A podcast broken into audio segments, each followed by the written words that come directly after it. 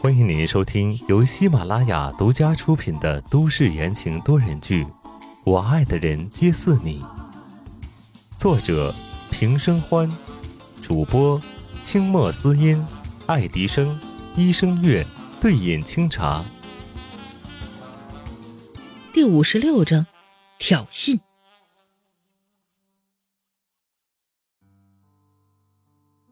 温之夏厉声叫住了宋时清，瞪着眼睛道：“宋时清，你什么意思？”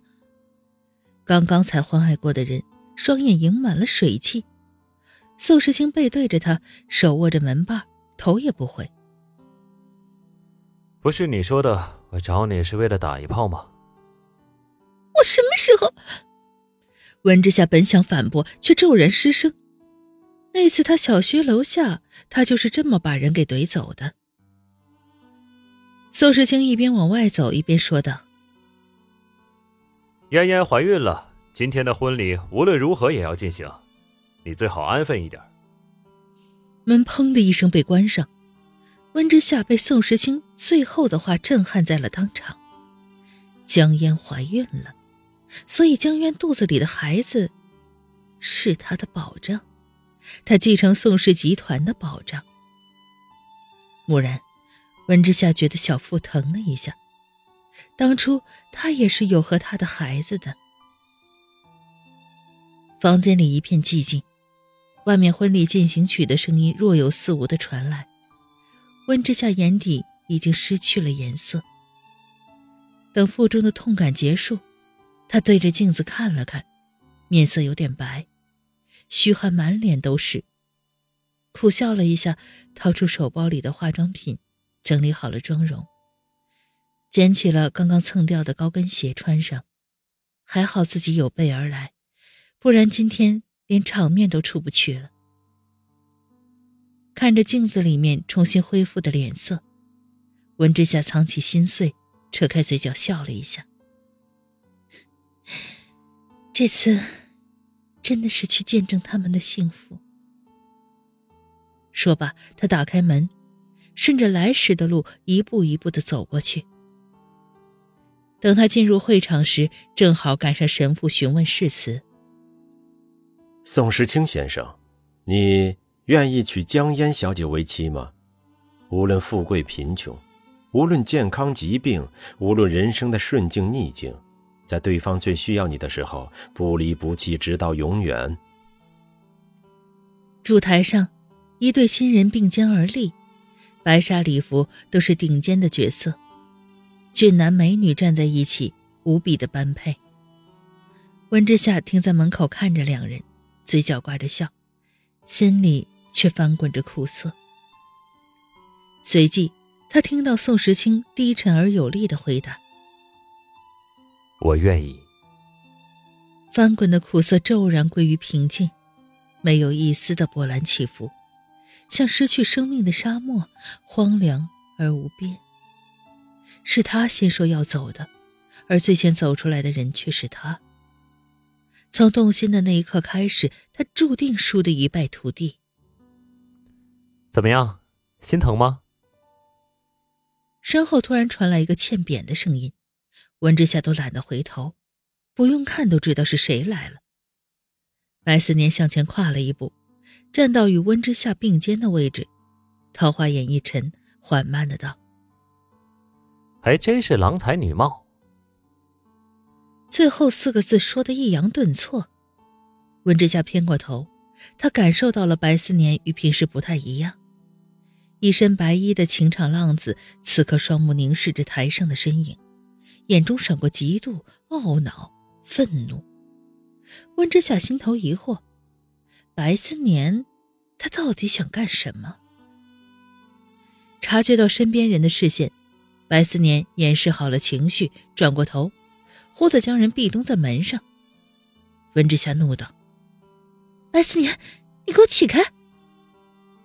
白思年不怕死的凑近他，看了一眼他微肿的红唇。伸手又擦了擦他的嘴角，瞥到他脖子上的红痕，意味深长的笑道：“我记得你说他不会像我一样机不可耐，看来他比我禽兽多了。温之夏的脸腾的一下就红了。这时，整个会场上响起了神父庄严的宣布：“你可以亲吻你的新娘了。”骤然一下，他的脸又变得煞白。台上的宋时清转过身，准备掀起新娘的头纱，就看到了门边姿势暧昧的白思年和温之夏，脸色蓦然沉了下来，久久不动。新郎没反应，宾客一时间面面相觑。江烟见状，自己掀开了头纱，豪迈地扯过了温时清，吻了一下，接着对众人笑道：“看来我的新郎很害羞。”小小的幽默让气氛顿时活跃起来，众人鼓掌欢迎。江烟抓住宋时清的手，摆好了角度，让台下的人拍照。宋时清搂着江烟的腰，眼睛却不时地瞥向门口。白思年抬眼看到了台上，正好与宋时清的眼神撞在一起，他挑了挑眉毛，挑衅般的竖起了中指。如愿看到宋时清眉目一冷。他拉过温之夏的手，往外就走。走，爷带你去个好地方。温之夏耷拉着脑袋，任白思念牵着自己走。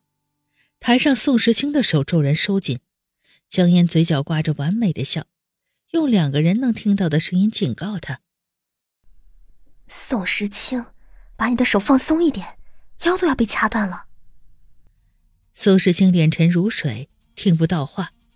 恰好这时，宋少泽走过来，恭喜道：“恭喜大哥又抱得美人归，为了嫂子离婚，值了。作为男人，我真是羡慕你。”说着，转过头看向一旁默不作声的宋子言：“子言，你可得好好学学你哥哥，加把劲儿啊！”话说的阴阳怪气，宋子言最近正和叶帆闹别扭，因为宋时清和温之夏离婚。连带着叶帆把账莫名其妙的算在了他的身上，越发的不待见自家的大哥。昨天也不知道抽了什么风，嚷着要跟他分手。大哥大嫂两人跟他有什么关系呢？本来就烦得很，宋少泽还偏偏哪壶不开提哪壶。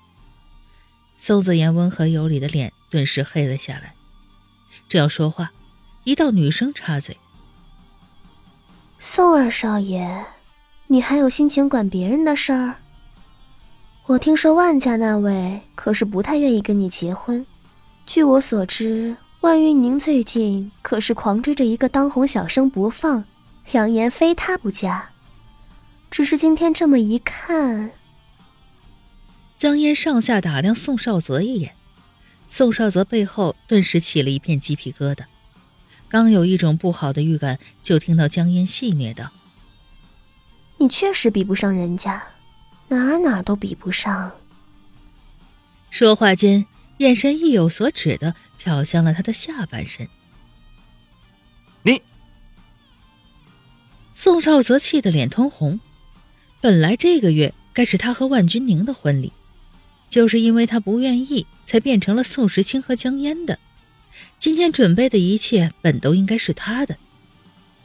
宋时清身形一动。挡住了江烟，冷着眸子看向宋少泽。怎么还想打你大嫂？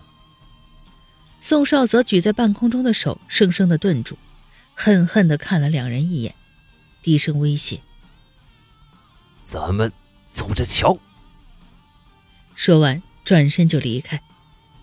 在最外侧的宋方宇急忙跟上去，走了两步，转头一副欲言又止的模样，最终。还是跟着宋少泽扬长而去。宋子言皱了皱眉头：“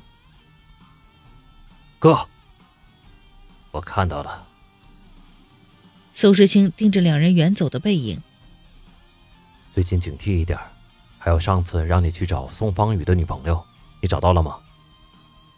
宋子言摇摇头：“没找到我会继续找的。好。外面突然又响起了阵阵的惊雷天边炸开震耳欲聋。不一会儿就下起了瓢泼大雨。宋时清看向窗外被大雨遮掩的东港市海边的浪花翻滚着击打着岸边远处隐隐的遮天蔽日。这场雨不知道又会掀起多大的风浪。听众朋友们本集播讲完毕感谢您的收听。